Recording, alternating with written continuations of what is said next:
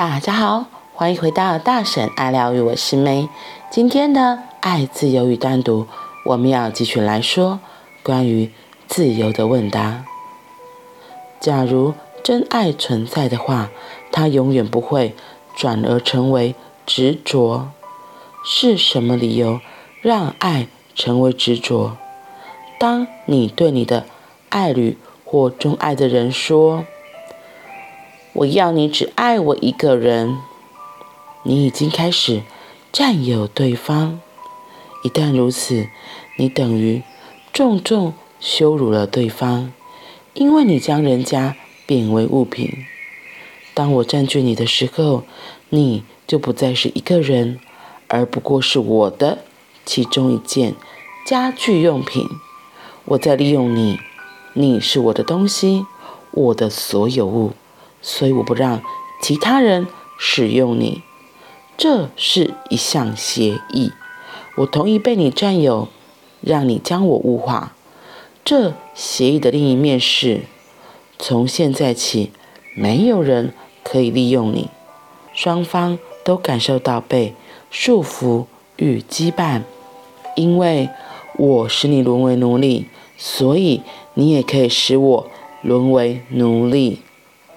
然后一场奋力的挣扎。就展开了。我想作为一名自由的人，而我依旧想要持有你。你想要保有你的自由，并且还可以占有我，这是一种抗衡。如果我占有你的话，我将会被你所占有；如果不想被你占有，我就不该占有你。如此占有的行为不该出现在你我之间，我们必须维持单独的个体性，在独立自由的意识中行动。我们可以聚在一起，融入彼此，但没有谁占据谁，那么就不会有人受到拘束，也没有人执着。执着是最丑陋的事情之一。我说的最丑陋，不单是从宗教上来看。还有美学上的角度，当你依附别人的时候，你失去了自己的单独性，那意味着你丧失了一切，只是借着某个人的需要，你的感觉，只是某个人与你在一起的感觉，怎样，在那样的感觉中，你失去了所有的一切，你已失去了自己。不过诡诈的是。你既想独立，又想占据别人，而对方也在玩相同的花招。所以，如果你不想被占有的话，就不要去占据别人。耶稣曾经说过：“不去批评他人，于是你们就不会被批评。同样的，不去占有其他人，于是你们就不会被占有。千万别去奴役。”任何人，否则你会受到同等的奴役。一般所谓的主人，其实是他们自己奴役的奴隶。如果没有奴隶，他们无法成为主人，那是不可能的。只有当没有人成为你的奴隶时，你才可能成为主人。这看起来似乎很矛盾。因为当我说，只有当没有人成为你的奴隶时，你才能成为主人，你一定会反问我：那么我是谁的主人？如果没有人当我的奴隶，我还能怎么成为主人？不过，我认为只有到那个时候，你才是实实在在的主人，因为那时没有人是你的奴隶，也没有人。会让你变成奴隶。前半段在讲，我占有你，你占有我，然后你是我的所有物品。其实我刚刚在念，我自己都觉得哎，有点头脑打结。不过念着念着，突然发现，其实就是像之前我们在讲的前面几章曾经提到过的，你真的爱一个人，其实是会给他空间的。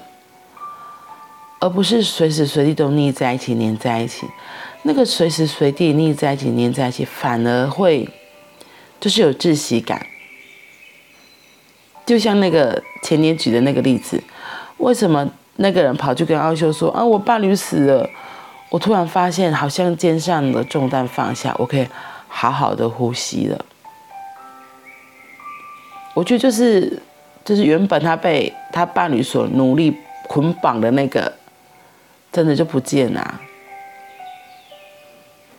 所以真正爱的两个人在一起，其实是啊，其实真正相爱的两个人在一起是可以给予彼此空间的，而不是无时无刻都腻在一起，怎么做事情都要在一起，要去哪都在一起。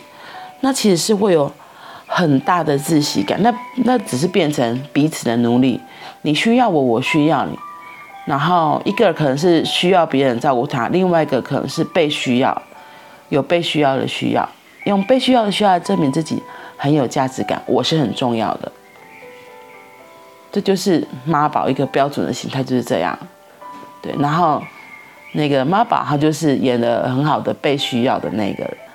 对，他是被需要照顾的那个人，所以在伴侣关系之间也可能类似这样子，所以听起来很可怕。为什么说婚姻好像是两个人的爱情的坟墓？我觉得就类似这样子吧。当那个婚姻的纸一签下去，那个效力一发生，你是我的老公，你是我的老婆。那个我的你的那个东西就出来了，哇！立刻枷锁就被套上，那个戒指套上，就像枷锁被套上，被宣告说你就是我的，你不可以再属于别人。然后我觉得也是因为这个传统固有的观念，会让很多人会觉得，特别是很多现在的年轻人，他们会觉得。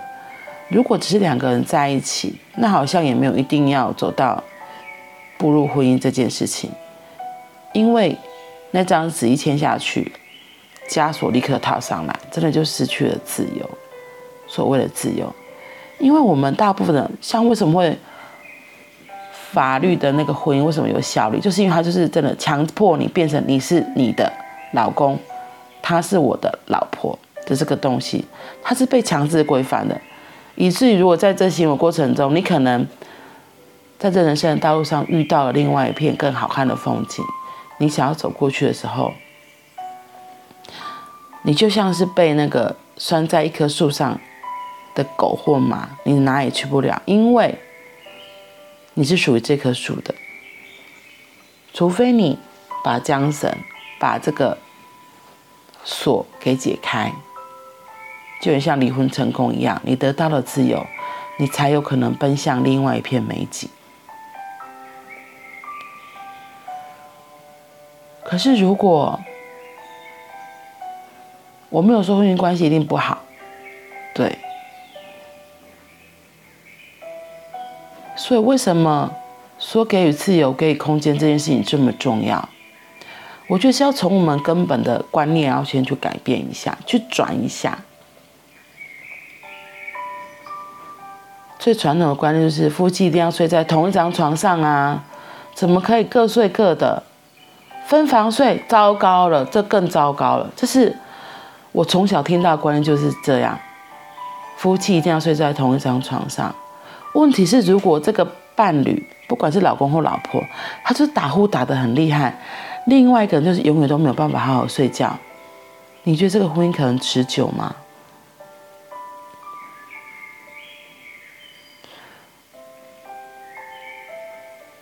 光睡觉这件事情，很基本的生理需求都没有被满足了，这很难长久吧？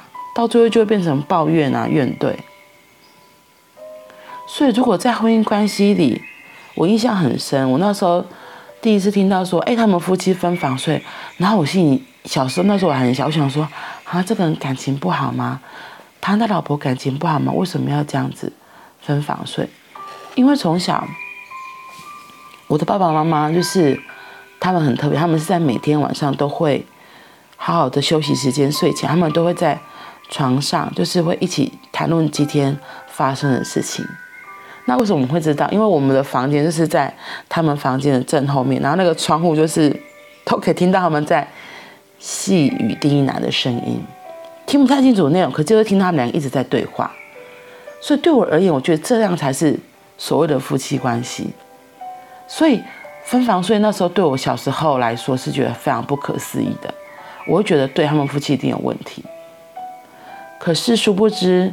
那是因为给了彼此空间，反而才会让感情更好。因为有时候像我自己就是会抢棉被的那个人，然后当我一冷抢棉被，你知道那我伴侣怎么办？有的还说不行啊，阿伯的是爱刚困，哎，阿伯的是爱困刚今夜咪就陪，呃，真嗨啊！像我这样会抢棉被的时候。我老公他就在旁边瑟瑟发抖啊，他说冷死，他根本就不能盖棉被啊，他没棉被可以盖，然后所以变成了一个床上可能会有两两个棉被，可是你知道，像我妈就会觉得为什么两个棉被，就他们比较旧的观念会觉得就是同一件棉被就好啦，为什么要买到两条棉被？为什么要盖两条棉被？对呀、啊，所以我就觉得。好多我们生活上的小小的轨迹就可以看见，伴侣之间的自由到底要怎么给出？光我们从要给出空间，就会要突破很多的框架，很多别人的眼光。夫妻分房睡，我觉得没有什么，反而会有点像是小别胜新婚，因为重点不是在分房睡，而是在彼此的。连结，夫妻之间到底有没有好好的连结？有没有好好的沟通？分享生活中的小事情啊，像我觉得我父母亲，因为他们工作的很忙，他们到了晚上才有时间聚在一起分享。不管是好的坏的，我觉得这个才是感情能够维系一个很重要的因素之一。嗯。所以你的我的我的你的，真的好像套上了枷锁，像孙悟空被套上了如来佛的紧箍咒一样。那松开枷锁的是我，套上枷锁的也是我，决定权都在我们自己手上。好啦，那我们今天就先分享到这里喽。那明天又是愉快的周末假期了。不知道你所在的地方有没有被暴风雨这个台风所侵袭呢？不管如何，希望大家都能够平平安安。拜拜。